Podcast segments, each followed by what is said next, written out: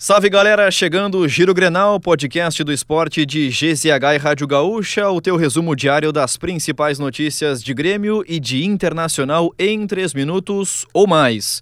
Eu sou o Lucas Arruda hoje no comando e estou muito bem acompanhado de Gabriela Ferreira. Tudo bem, Gabi? Fala, Lucas, tudo bem? Tudo tranquilo.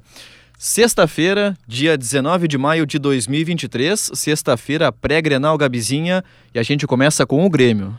O Grêmio que fez nessa manhã de sexta-feira o penúltimo treino antes do clássico Grenal 439 deste domingo. E rendeu mais um mistério no setor de meio-campo.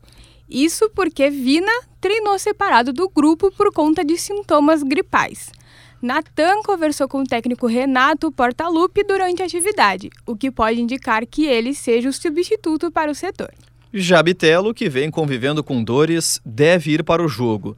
A preservação do atleta deve acontecer apenas na próxima partida contra o Atlético Paranaense no próximo final de semana. Para a lateral direita, mesmo sem estar totalmente recuperado das dores no tornozelo, Fábio deve ser mantido como titular. Assim, o provável time do Grêmio tem Gabriel Grando, Fábio, Bruno Alves, Kahneman e Reinaldo, Vila Sante, Carbajo, Bitelo, Cristaldo e Vina, ou então Natan e Luiz Soares no ataque. E o Grêmio atingiu nesta sexta-feira a marca de 100 mil sócios. É a maior já atingida pelo clube em sua história. O resultado é fruto da campanha O Grêmio Te Convoca, criada em janeiro. Na ocasião, o Grêmio tinha pouco mais de 73 mil sócios e a contratação do atacante uruguaio Luiz Soares foi usada para impulsionar a campanha. Mudando de lado, vamos para o Inter, Gabi? Bora lá. No lado do Inter, o time pode ter até quatro mudanças para o clássico Grenal. E isso implicaria em trocas em todos os setores. O primeiro retorno pode ser o de René, preservado contra o América Mineiro na Copa do Brasil. Já as outras trocas dependem de Mano Menezes. Johnny pode voltar no lugar de Baralhas. Já Igor Gomes pode entrar na lateral direita. E o último cotado para aparecer entre os titulares é Pedro Henrique. Assim, Maurício ou Alemão seriam sacados do time. E tem novidade no Colorado. Arangues pode ser relacionado pela primeira vez no Grenal. O volante tem trabalhado com a bola e pode ficar à disposição de Mano Menezes. O treino desta sexta-feira, fechado, definiria a presença ou não do chileno.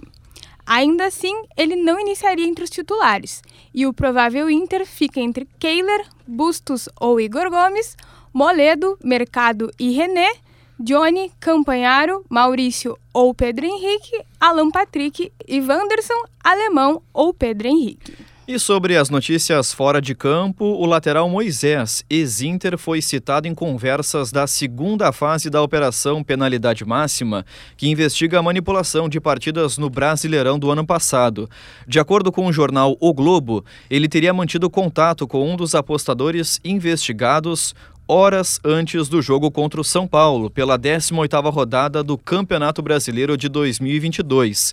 Na partida, Moisés recebeu um cartão amarelo.